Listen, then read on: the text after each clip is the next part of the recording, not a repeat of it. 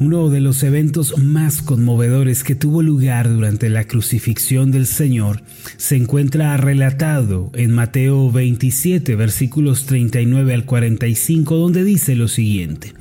Y los que pasaban le injuriaban, meneando la cabeza y diciendo, Tú que derribas el templo y en tres días lo reedificas, sálvate a ti mismo, si eres hijo de Dios, desciende de la cruz.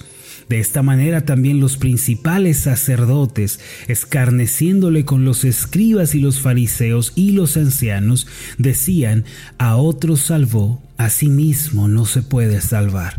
Si es el rey de Israel, descienda ahora de la cruz y creeremos en él.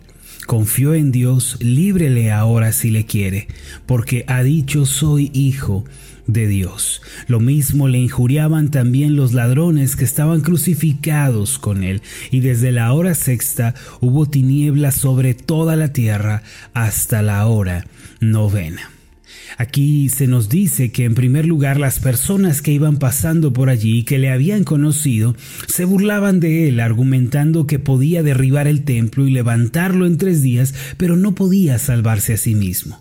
En segundo lugar, los principales sacerdotes, quienes habían pedido su crucifixión, también le escarnecían diciendo que había salvado y ayudado a otros, pero no podía hacer nada por sí mismo. Finalmente, los mismos ladrones que se encontraban a izquierda y a derecha se planteaban el mismo razonamiento. El anterior es uno de los eventos más importantes en el momento de la crucifixión, ya que retrata perfectamente la humildad del Señor. En lugar de responder a todas las ofensas y escarnios de la gente, y en lugar de proferir alguna maldición, el Señor Jesús cayó y eligió el camino de la humildad.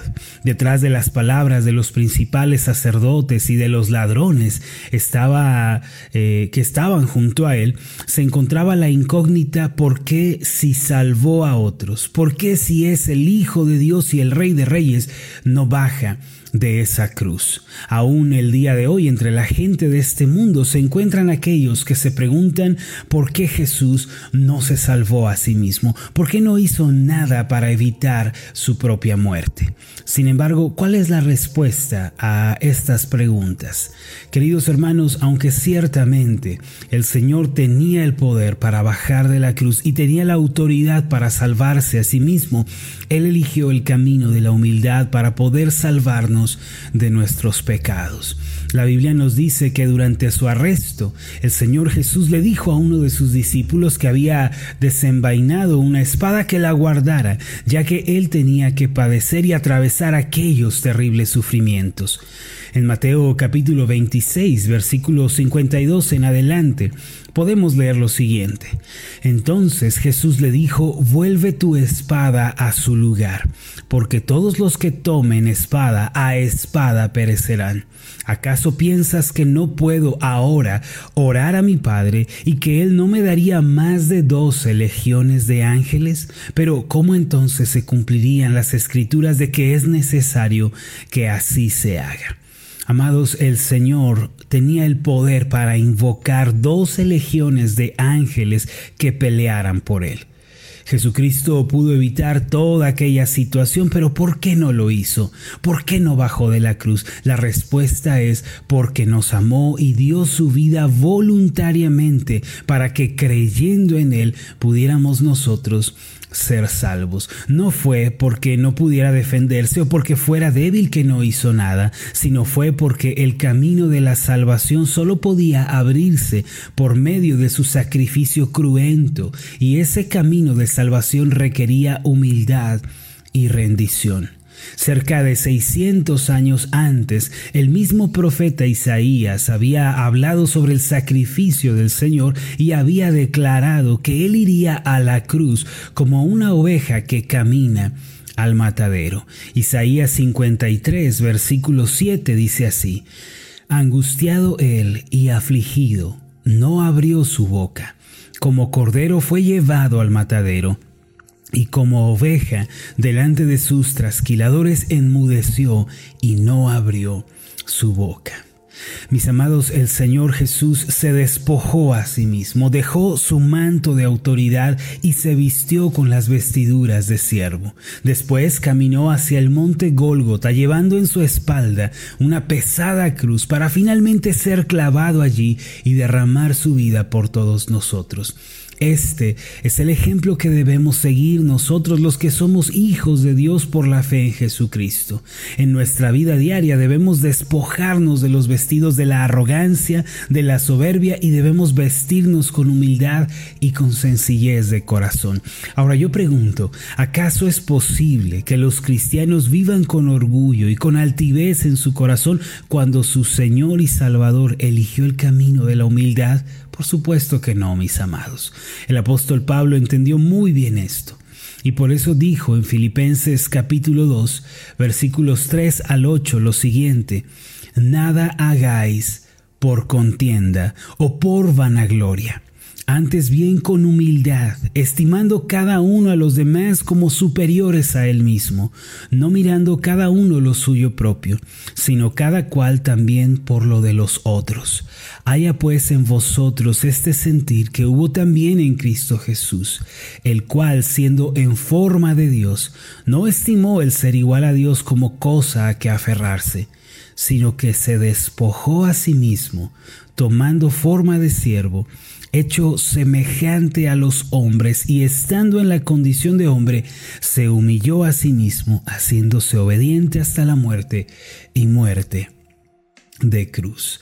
En este pasaje el apóstol Pablo nos anima primero que nada a no vivir con una actitud de contienda, queriendo imponernos sobre otros con nuestra forma de ser. Esta palabra contienda puede tener lugar en el contexto del egoísmo.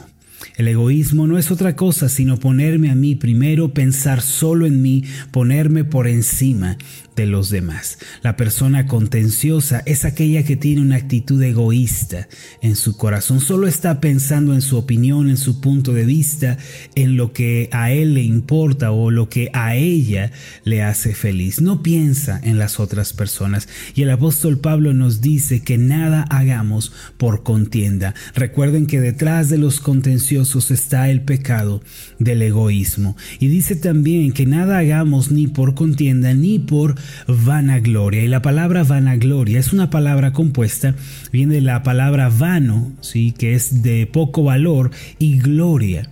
Quiere decir las cosas que aparentemente son valiosas, pero que en realidad no lo son. Y dice el apóstol Pablo, nada hagáis por contienda, por egoísmo, pensando en ustedes mismos o por vanagloria engañados por las cosas que parece que tienen valor pero que en realidad no son importantes, antes bien con humildad.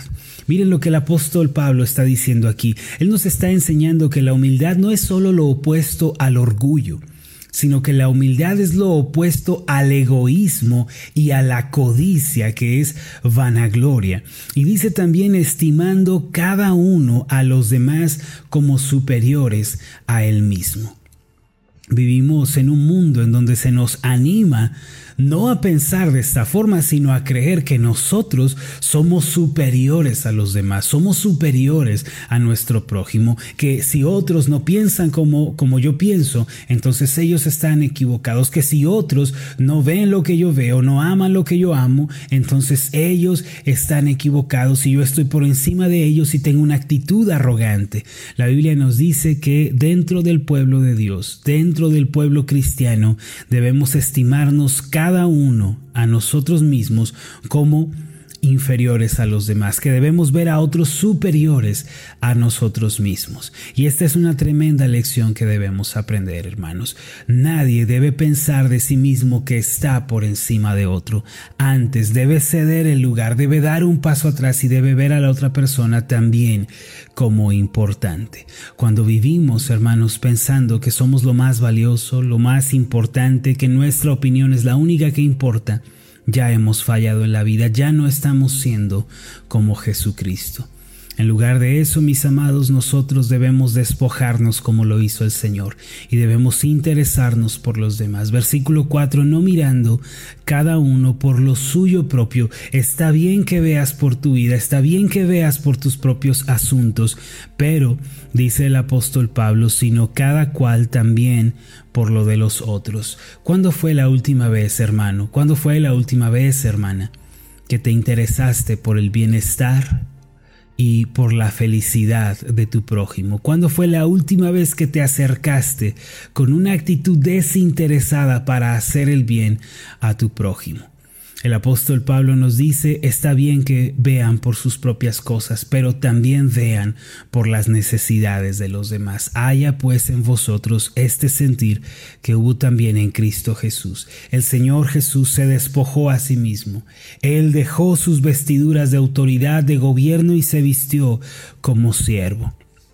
Mis amados, cuando nosotros dejamos que la humildad y el servicio a otros dirijan nuestros pasos, estamos viviendo como Jesús vivió cuando estuvo en la tierra. Posteriormente, el favor de Dios se manifiesta en nuestra vida y recibimos su ayuda en todas las cosas. A Dios no le agrada que la persona eh, que, nosotros vivamos con arrogancia o que vivamos con orgullo, sino que al Señor le agrada la persona que vive con humildad, en lugar de aquella que vive con arrogancia y orgullo, aunque en el exterior tenga una apariencia de piedad o de santidad. Yo quisiera que termináramos pensando en esta frase dicha por Agustín de Hipona. Él dijo lo siguiente, la soberbia no es grandeza, sino hinchazón y lo que está hinchado parece grande, pero no está sano. Vamos a hacer una oración.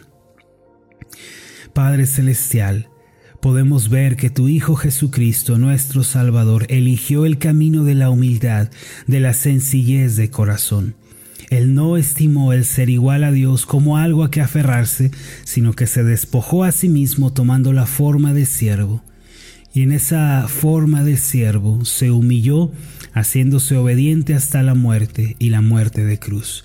Padre, que esta lección podamos aprenderla nosotros, que podamos también vivir con humildad, la humildad de Jesús en nuestro corazón.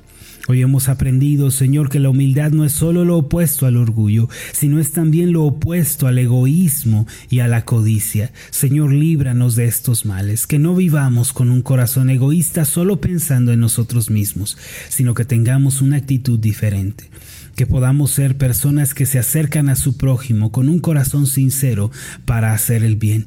Y que de la misma manera, Señor, vivamos eh, poniendo los ojos en lo eterno, no con vanagloria, fijándonos en lo terrenal. Esto te lo pedimos en el nombre de Jesús. Amén y amén.